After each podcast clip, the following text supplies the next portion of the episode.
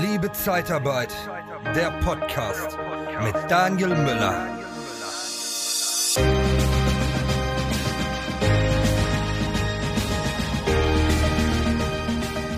Ja, es erreichen mich immer wieder Fragen und äh, diesmal ist es eine arbeitsrechtliche Frage oder es geht eher in die Richtung Arbeitsrecht. Und äh, deshalb habe ich natürlich nicht lange überlegen müssen und mir einen Experten dazu geholt, und zwar den Dr. Alexander Bissels. Alex, ich freue mich sehr, dass du heute dabei bist. Wir haben ähm, spontan überlegt, wir machen kurz einen Podcast dazu, weil die Frage hat mich über die Mastermind und den Club ähm, erreicht. Und dementsprechend ähm, sitzen wir heute kurz hier zusammen und ähm, empfehlen natürlich auch das YouTube-Video, weil du gleich ein bisschen auch was äh, zeigen wirst. Es geht ähm, um zwei Fragen. Einmal um die EU-Richtlinie ähm, und äh, die Arbeitsbedingungen, die bis zum 31.07. Äh, umgesetzt werden sollen und ähm, das Versenden von Lohnabrechnungen per E-Mail. Und äh, ja, auch eine Frage, die mich schon häufiger erreicht hat. Aber meist habe ich immer so eine Standardantwort da gegeben und äh, weil die meistens ja schon einsetzen. Aber da bin ich froh, dass du heute dabei bist. Herzlich willkommen, Alex. Du hast das Gefühl, du trittst die ganze Zeit auf der Stelle. Es ist kein Vorankommen.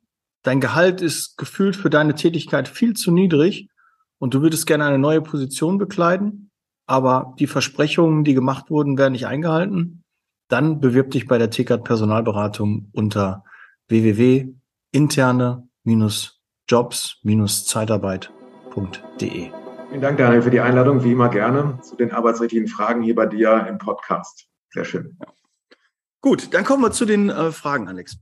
Ähm, ja, Umsetzung der EU-Richtlinie zu den Arbeitsbedingungen bis zum 31.07. Was ist denn da genau passiert? Was, äh, was hat sich denn da jetzt gerade verändert? Warum ist das jetzt gerade akut? Warum beschäftigt das jetzt gerade so viele? Ähm, richtig, du hattest die Richtlinie angesprochen. Das ist die Arbeit, sogenannte Arbeitsbedingungen-Richtlinie, die äh, in nationales Recht umgesetzt werden muss. Und das wird jetzt leider ein bisschen hektisch ähm, denn die Umsetzungsfrist endet am 31.07.2022 und geplant ist nach gegenwärtigem Stand, dass also diese Arbeitsbedingungen-Richtlinie zum 1.8.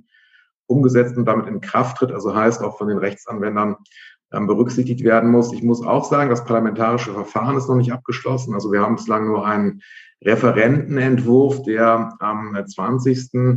20.07. noch im Bundesrat und so dann noch vor der Sommerpause im Bundestag behandelt wird. Es ist aber davon auszugehen, dass äh, die dort vorgesehenen Änderungen, also die Änderungen, die im Referentenentwurf vorgesehen sind, also dann noch so in Kraft werden, äh, treten werden, ohne dass dann noch ähm, zumindest wesentliche Änderungen zu erwarten sind. Was steht drin in dieser Arbeitsbedingungenrichtlinie? Wir alle kennen das sogenannte Nachweisgesetz. Das Nachweisgesetz verpflichtet einen jeden Arbeitgeber, die maßgeblichen Arbeitsbedingungen ähm, schriftlich niederzulegen und dem Arbeitnehmer selbige zu bestätigen. Das ist rechtshistorisch zu erklären, dass es ja gerade im gewerblichen Bereich vor Jahrzehnten oftmals gar keine Arbeitsverträge gab, keine schriftlich abgeschlossenen Arbeitsverträge, sondern die entsprechenden Arbeitnehmer dann so auf Zuruf gearbeitet haben. Und dann war eben unklar, was für eine Arbeitszeit gilt, was für ein Entgelt habe ich zu verlangen. Hat der Gesetzgeber eben dergestalt darauf reagiert, dass es dieses sogenannte Nachweisgesetz gibt, dass die Arbeitsbedingungen eben per schriftlichen Nachweis erteilt werden müssen. Ähm, die Problematik hat sich natürlich in der heutigen Zeit etwas erledigt, weil es ja mehr oder weniger Gusto ist, dass man einen Arbeitsvertrag auch schriftlich abschließt. Aber dieses Nachweisgesetz gilt eben immer noch und ähm, stellt auch gewisse Anforderungen an dann einen Arbeitsvertrag, der dann einen solchen Nachweis auch ersetzen kann. Aber äh, muss eben gewisse ähm, Grundkonditionen eben auch nennen, also dass der Arbeitnehmer in seinem Arbeitsvertrag auch das grundsätzliche Setup ähm, zur Verfügung gestellt bekommt, wie das Ganze dann gelebt wird. Und da hat man bislang auch gar keine Schwierigkeiten gehabt in der täglich, in der, in der, in der praktischen Umsetzung, weil die meisten Arbeitsverträge eben die ganzen Bedingungen dort erfüllt haben. Jetzt ist es so, dass durch diese neue Richtlinie es aber zu Verschärfungen kommen wird. Das heißt, es müssen ähm, weitere Arbeitsbedingungen dort genannt werden und jeder Arbeitsvertrag muss eben geprüft werden, ob er diese Standards erfüllt. Es ist insbesondere vorgesehen, das ist jetzt mal so ein Stichwort nur, dass man über die einzuhaltende Kündigungsfrist und auch dann die Klagemöglichkeit ähm, gegen eine arbeitgeberseitig, arbeitgeberseitige Kündigung, die ja besteht, wie wir alle wissen, dann zu informieren zum Beispiel. Also man muss dem Arbeitnehmer sozusagen arbeitgeberseits in Kenntnis setzen, dass er diese ähm, äh, Kündigung gerichtlich überprüfen lassen kann. Das hat bislang eben kein Arbeitsvertrag vorgesehen. Also das ist eine der Neuerungen, die es zu beachten gilt. Jetzt kann man natürlich nicht sagen, jeder Arbeitsvertrag bedarf grundsätzlich einer kompletten Überarbeitung, aber man muss zumindest in seine Muster schauen, um zu gucken, passen da die Anforderungen, die der Gesetzgeber stellt, auch zukünftig. Warum ist das wichtig? Ähm, das Nachweisgesetz war bislang ein eher zahnloser Tiger. Also wenn man es nicht richtig gemacht hat, im Grundsatz, ähm, drohten da keine wirklichen Konsequenzen, außer wenn man sich mit dem Arbeitnehmer dann gestritten hat, gab es da gewisse Beweislasterleichterungen, Beweiserleichterungen zugunsten des Arbeitnehmers. In der Zeitarbeit war das ein bisschen anders. Ähm, da hatten wir bislang schon einen Ordnungswidrigkeiten-Tatbestand bei Verstößen gegen das Nachweisgesetz, das also in der Vergangenheit auch dann 1000 bis zu 1000 Euro Bußgeld fällig werden konnten. Da hat die Bundesagentur auch immer darauf geschaut, dass die Anforderungen eben eingehalten wurden. Viele kennen das aus den Prüfungen, ähm, dass man die Tätigkeit grob umschreiben muss, der Zeitarbeitnehmer auszuüben hat. Mhm. Da reicht es und reicht immer noch nicht aus, wenn man einfach reinschreibt Helfer, sondern man muss eben konkretisieren mit so drei, vier Bullets, was denn Helfertätigkeiten tatsächlich sind. Das wurde in der Vergangenheit von der Bundesagentur auch beanstandet und ich habe auch immer gesagt, wenn man dann, gebt euch da ein bisschen Mühe, dass er jetzt nicht einfach eine Berufsbezeichnung, Staplerfahrer, Helfer, oder wie auch immer dann da reinschreibt, sondern dass dann eben drei, vier Bullets kommen, damit man also nicht über sowas stolpert und dann der BA direkt Veranlassung gibt, dann da weiter zu bohren und dann über diesen Punkt dann möglicherweise nochmal einen geschärften Blick in den Arbeitsvertrag im Übrigen ähm, zu werfen.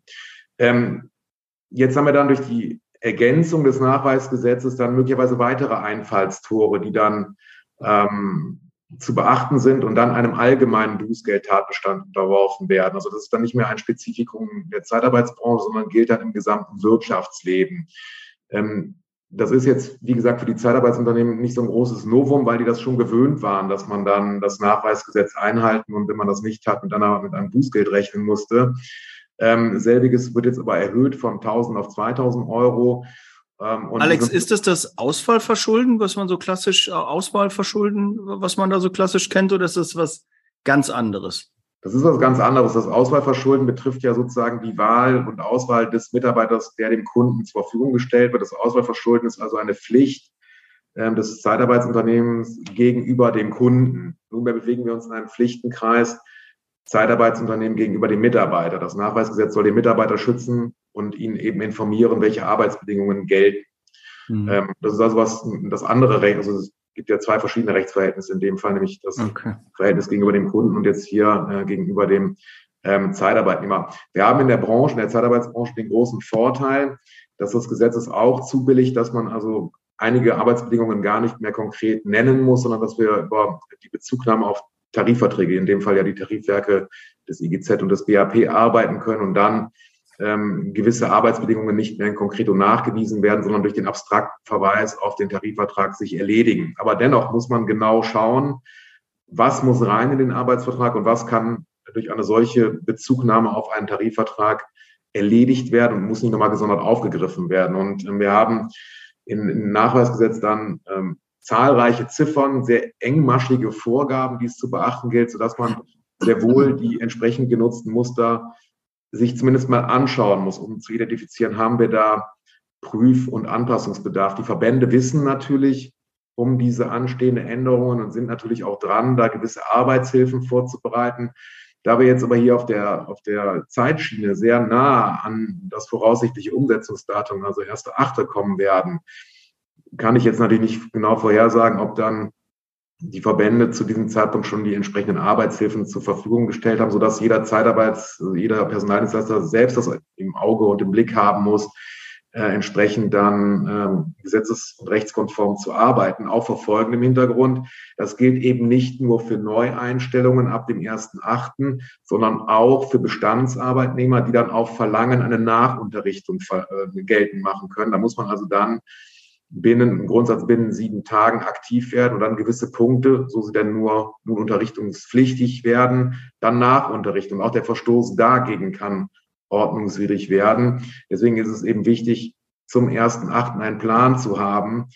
Haben wir überhaupt Nachunterrichtungsbedarf? Und wenn ja, wie, ähm, wie gestalten wir unseren Prozess, dann darauf zu reagieren? Optimalerweise ja dann durch ein, durch ein Standardformular, was dann rausgereicht werden muss. Und schlecht ist es natürlich, dann am 1.8. damit überrascht zu werden, um dann in Zeitnot äh, dann sich dann innerhalb einer Woche was auszudenken oder aus dem, äh, aus, dem, aus dem Rippen leiern zu lassen. Also wichtig ist, eben vorbereitet zu sein, das Problem auf dem Schirm zu haben.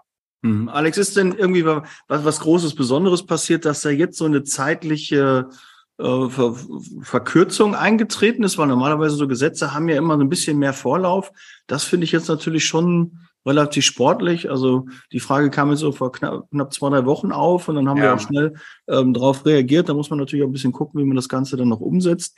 Aber ist irgendwie was Großes passiert, dass, äh, dass dort jetzt so schnell ähm, so ein Gesetz geändert werden muss? Weil wir haben ja erst vor kurzem, ne, ich glaube, du kannst dich noch gut dran erinnern, und äh, wahrscheinlich die anderen auch, äh, BAP, IGZ, äh, haben Änderungen mhm. im Arbeitsvertrag äh, oder Empfehlungen äh, ausgesprochen. Da mussten wir schon an den Arbeitsvertrag ran. Jetzt müssen wir nochmal an den Arbeitsvertrag dran.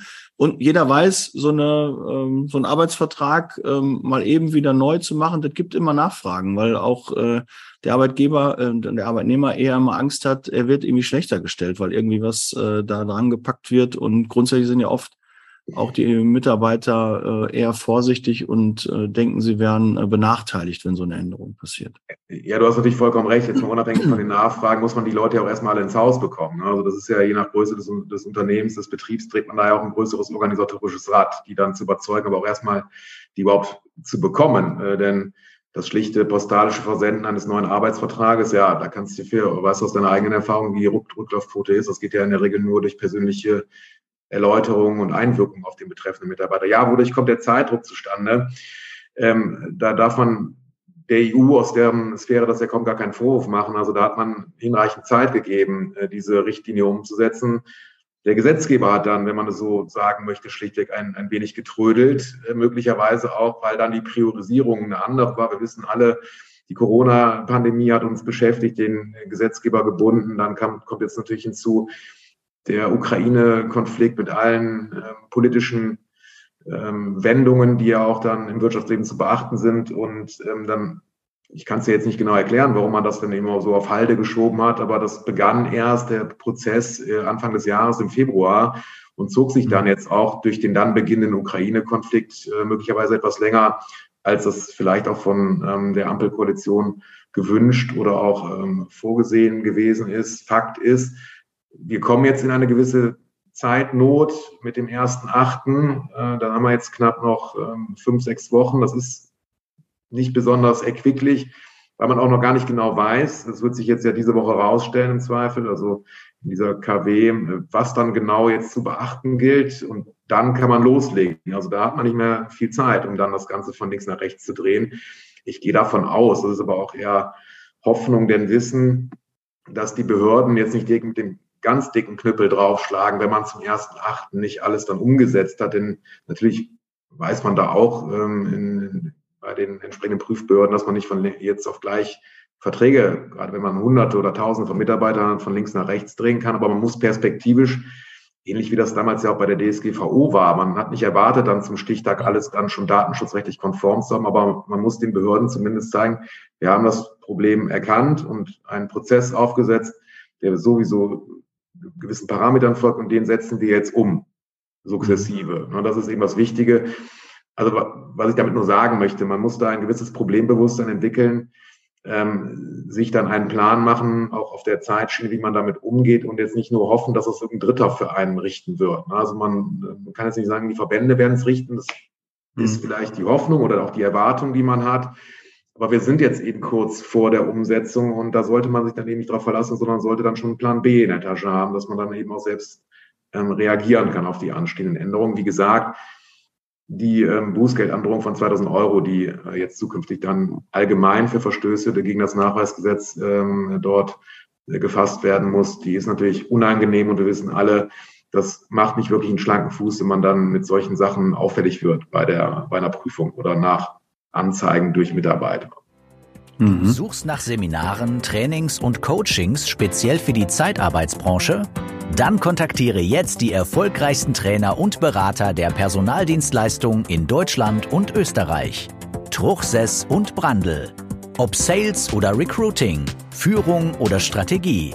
Nicole Truchsess und Markus Brandl bieten dir eine unvergleichliche Expertise Nachhaltig, praxisnah und authentisch. Informiere dich jetzt unter www.truchsessbrandel.de oder sende eine Mail an info@truchsessbrandel.de. Truchsess und Brandel. Kunden, Bewerber gewinnen. Was empfiehlst du denn? Also jetzt zum Beispiel, ich kenne aus meiner Zeit, da gibt's immer ein paar Pappenheimer, die kriegst du irgendwie nicht dazu, ins Büro zu kommen. Die kommen schon nicht irgendwie für, für Unterweisung, Nachunterweisung, wenn die einen Arbeitsunfall hatten oder sonstiges ins Büro. Kann man sich da sonst noch irgendwie absichern, dass man ähm, das auf jeden Fall wahrscheinlich schriftlich machen sollte, ne? Also definitiv ja, ja, also schriftlich erfolgen. Richtig, also letztlich ist es ja so, dass der Arbeitsvertrag so, der, so er denn schriftlich geschlossen wird, die, diesen Nachweis ersetzen kann. Was, äh, was jetzt ein Plan B wäre, dass man eben Mitarbeiter, die jetzt nicht kommen oder nicht äh, da zugänglich sind, einen neuen Vertrag zu unterschreiben, dass man die schlichtweg einseitig unterrichtet. Also das ist Nachweisgesetz, wie der Name schon sagt, äh, verlangt einen Nachweis, der aber durchaus auch einseitig erbracht werden kann, solange und soweit man dann eben nicht in die Arbeitsbedingungen eingreift, diese verschlechtert oder ändern wollen würde, was mhm. ja auch schwierig zu kommunizieren ist, gerade wenn das zu Lasten der Mitarbeiter ist, würde dann auch ein einseitiger Nachweis, der dann in Schriftform erteilt wird, ausreichen und könnte dann dem Mitarbeiter natürlich zugeschickt werden, aber so zugeschickt werden, dass man auch einen äh, Nachweis hat, dass das Ganze rausgegangen ist. Und du sprichst da gerade noch einen ganz wesentlichen Punkt an, ähm, den ich ja auch nochmal ansprechen wollen würde. Die EU-Richtlinie lässt es zu, dass man solche Nachweise auch in Textform, also in elektronischer Form ähm, leistet der deutsche Gesetzgeber, und das ist auch so ein bisschen grotesk geradezu, weil sich die Ampelkoalition ja Digitalisierung, Entbürokratisierung auf die Fahnen geschrieben hat und das ja auch an zahlreichen Stellen im Koalitionsvertrag dann hinterlegt hat, die hält nach wie vor am strengen Schrift vom Erfordernis fest. Also da reicht grundsätzlich ein elektronischer Nachweis ähm, nicht aus. Warum und weshalb der Gesetzgeber so agiert, wie er es tut, das weiß kein Mensch. Äh, das ist auch noch die große Hoffnung, die ich habe, dass zumindest das im Rahmen des noch laufenden Gesetzgebungsverfahrens gedreht werden kann, weil ich da in der Tat keinen wesentlichen Vorteil für die Mitarbeiter äh, sehe, ob das nun jetzt per unterschriebener, mit Wet Ink, wie man so sagt, äh, geschriebenen Nachweis erfolgt oder dass man eben diesen Nachweis auch in elektronischer Form ähm, erhält. Aber das ist eben auch noch eine offene Frage, die auch politisch sehr hoch gekocht wird. Ne? Also weil du weißt selber, man kriegt die Leute nicht, man muss unterschreiben lassen und so. Das ist auch nicht mehr zeitgemäß, wenn man jetzt mal so die Lessons learned und die, wenn man sagen kann, die Errungenschaften, so es denn auch positiv aus der Corona-Krise gibt, ist ja, dass man irgendwie über Digitalisierung, elektronische Kommunikation viel Zeit und auch Geld sparen kann. Und das wäre natürlich eine Möglichkeit, diesen Aufwand, der jetzt ja zusätzlich durch die Nachweis durch die Arbeitsbedingungen entsteht, für Unternehmen auch zu minimieren. Das Absurde ist, äh, dass das BMAS geht davon aus, dass man so, weiß nicht, drei Minuten braucht pro Arbeitnehmer, um dann diese ganze Geschichte geregelt zu bekommen, was natürlich total absurd ist. Also das schafft man in der Zeit ja nicht. Andere Schätzungen gehen von so mindestens 30 Minuten aus, was auch schon so liegt. Also vor dem Hintergrund um deine Frage zu beantworten, ja, wenn man da Leute nicht bekommt, Mitarbeiter nicht reinbekommt, könnte man das ersetzen durch einen einseitig generierten schriftlichen Nachweis. Wie gesagt, ob das dann auch in elektronischer Form geschehen kann, das ähm, ist eben ähm, noch offen und ich hoffe, dass es dann noch im Gesetzgebungsverfahren gedreht werden kann, weil da natürlich auch die Verbände, und da meine ich nicht nur die, die Verbände der Zeitarbeit, sondern natürlich auch alle Industrieverbände in Anführungsstrichen auf die Barrikaden gegangen sind, warum der Gesetzgeber eine Möglichkeit der Digitalisierung, die laut EU-Recht möglich ist, also gestattet ist, dann, warum er das nicht umsetzt, sondern dann nach wie vor an der jetzt schon im Gesetz stehenden Schriftform festhält. Hm. Also wenn ihr da Probleme habt, ihr habt die Kontaktdaten vom, vom Alex ähm, auch nochmal den ähm, links, äh, ist alles vorhanden, also dementsprechend dann melden, wenn ihr da Rückinfos braucht oder Nachfragen habt, ne? Ja. Gerne, ja, natürlich. Okay. Ähm, ja, haben wir noch was vergessen in der EU-Richtlinie? Muss da noch was rein? ähm, Gibt es da noch Punkte, die jetzt. Also das war das war es im Großen und Ganzen. Das ist natürlich ein bisschen komplexer alles, ne, wenn man sich das Gesetz mal anschaut. Ähm, aber das waren so die, die wesentlichen Kernelemente, über die man mal nachdenken sollte. Ähm, also Bestandsarbeitnehmer anpacken, die Nachunterrichtung auf Verlangen ähm, begehren können, aber dann gerade was dann die Neueinstellung betrifft, dass man da gewappnet und gerüstet ist, auf diese anstehenden Änderungen noch kurzfristig zu reagieren. Immer auch beachten, es kommen die Sommerferien jetzt. Ne? Da wird man auch nicht die Zeit haben. Urlaubszeit, äh, ja. die Ansprechpartner nicht verfügbar sind. Also da, da muss man zeitnah rangehen, damit man jetzt sozusagen zum ersten achten Jahr mitten in den Sommerferien in den meisten Bundesländern belegen, dass man da irgendwie spruchfähig ist und da eine Lösung parat hat. Aber wie ich schon raushöre, also sicherheitshalber schon mal einseitig, aber noch zusätzlich versuchen, ähm, eine richtige Unterschrift zu bekommen. Ja, wie, wie gesagt, bei, bei, bei Neueinstellungen arbeitest du ja sowieso mit einem Arbeitsvertrag, mit schriftlich, in der mhm. Regel mit einem schriftlichen Arbeitsvertrag. Da wird es das Problem nicht stellen, sondern dann hast du dann das Thema für, ähm, ja, für solche, die dann eben neue Verträge nicht unterschreiben wollen äh, oder dann eben eine Nachunterrichtung verlangen. Also das, ob, ob das wirklich so ein Problem ist, weiß ich nicht. Ähm, bei, bei Bestandsmitarbeitern könntest du ja sowieso einseitig nachunterrichten, ne? also auf Verlangen mhm. zumindest. Und bei neu abzuschließenden Arbeitsverträgen hast du die Leute ja eh bei dir im Haus und legst ihnen dann eben dann hoffentlich einen dann ähm, gesetzeskonformen Arbeitsvertrag vor. Mhm. Okay, ja, und vielleicht schafft der IGZ, der BAP ja auch ähm, zeitnah da noch auch zu unterstützen. Ich weiß, Sie haben derzeit ganz gut zu tun. Ne? Äh, ja, da sind einige ja. Dinge in, in, in der Anbahnung, einige Dinge in der Umsetzung. Äh, ja, die, die Verbände sind auch, das weiß, das, das, ja. das weiß ja positiv. Ne? Das ist auch alles so geplant, aber man weiß ja nie, was dazwischen kommt. Und ich äh, bin da in guter Hoffnung, dass es auch zeitgemäß durchkommt. Aber wie gesagt, man, man weiß es eben nicht. Ne? Mhm. Ja, okay. Ja, kommen wir, ähm, Alex, zu der zweiten Frage. Lohnabrechnung elektronisch. Mhm.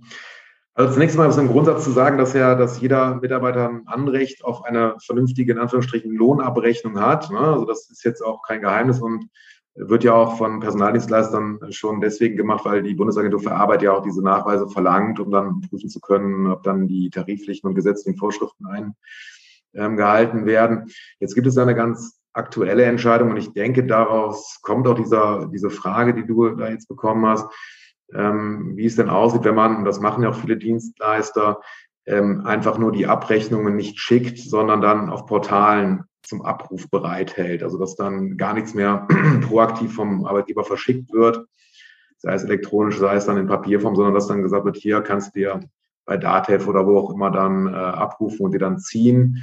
Mhm. Ähm, das LAG mit einer, hat in einer aktuellen Entscheidung gesagt, das geht nicht so. Also das muss, ähm, also der Arbeitgeber hat nicht nur die Pflicht, das bereitzustellen, sondern das Ganze muss auch dann zugehen, also dann übersandt werden.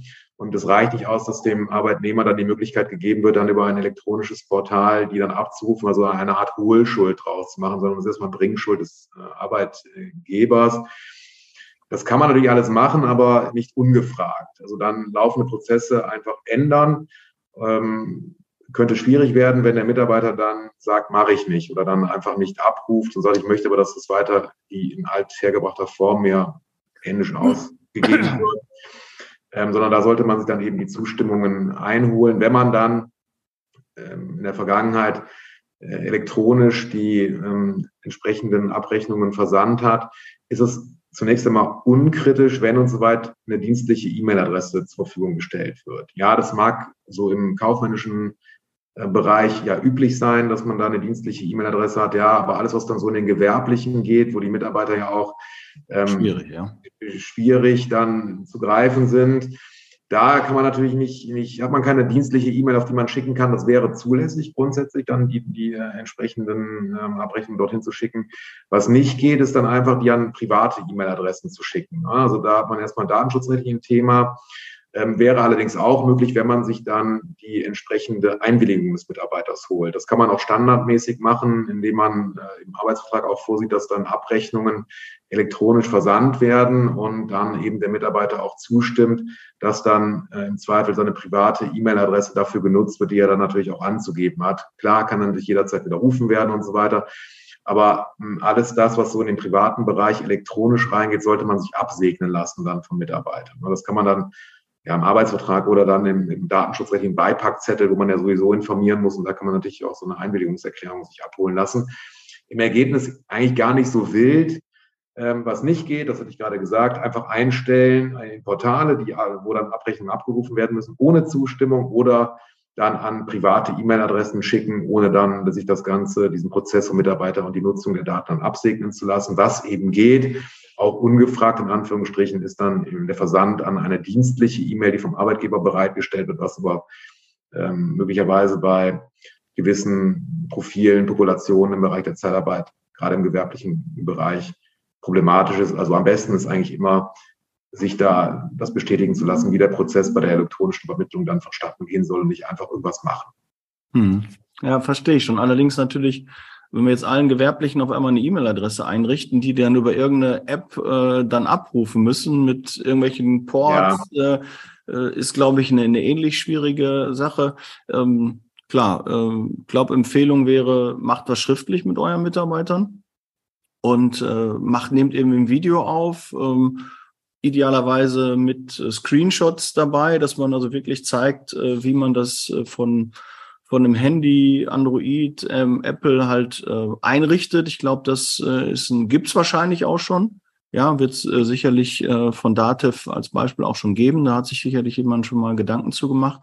Da, da gibt es übrigens noch ganz andere tolle Anbieter. Ne? Also, ja, ja gut, ich, ich, ich weiß jetzt nicht, Datev ist, glaube ich, so der, der Marktführer. Ne? Shoutout an, an, an Datev. Ähm, aber äh, wen, wen gibt es da noch?